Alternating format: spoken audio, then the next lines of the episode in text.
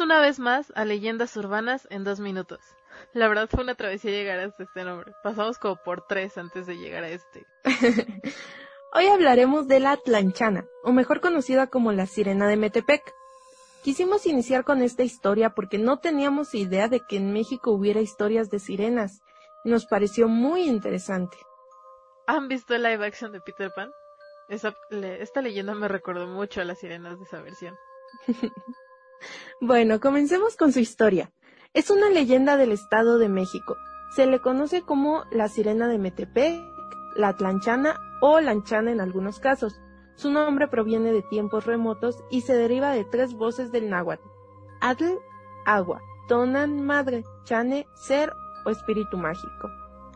La historia tuvo su origen en tiempos prehispánicos. Según las tradiciones, esta zona lacustre estaba regida por una extraña reina, mitad mujer y mitad serpiente.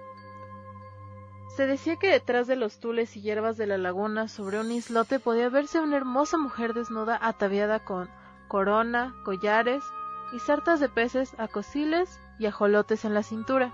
La sirena de Metepec era una deidad a la que se acudía para pedir las mejores cosechas y permitía a los pescadores obtener abundante pesca con sus redes. Era la divinidad que se encargaba de que los matrimonios fueran felices y fértiles. Cuando se enamoraba de algún humano, podía convertir su cola en piernas y salir a tierra a buscarlo. Pero si un hombre no atendía su melodioso llamado, utilizaba la cola de serpiente para rodearlo y arrastrarlo hasta el fondo de sus dominios hasta que lo ahogaba. Con el paso de los siglos, las lagunas se secaron, la nueva religión cambió las pequeñas comunidades agrícolas y pesqueras. Anteriormente se tenía una pequeña figura de la tlanchana en cada casa, para que no faltara alimento. A principios de los años 90 del siglo pasado, se decidió instalar una escultura de barro para la tlanchana en un lugar principal de la plaza de Juárez. Bueno, esa fue la historia de la sirena de MTP. Esperemos les haya gustado.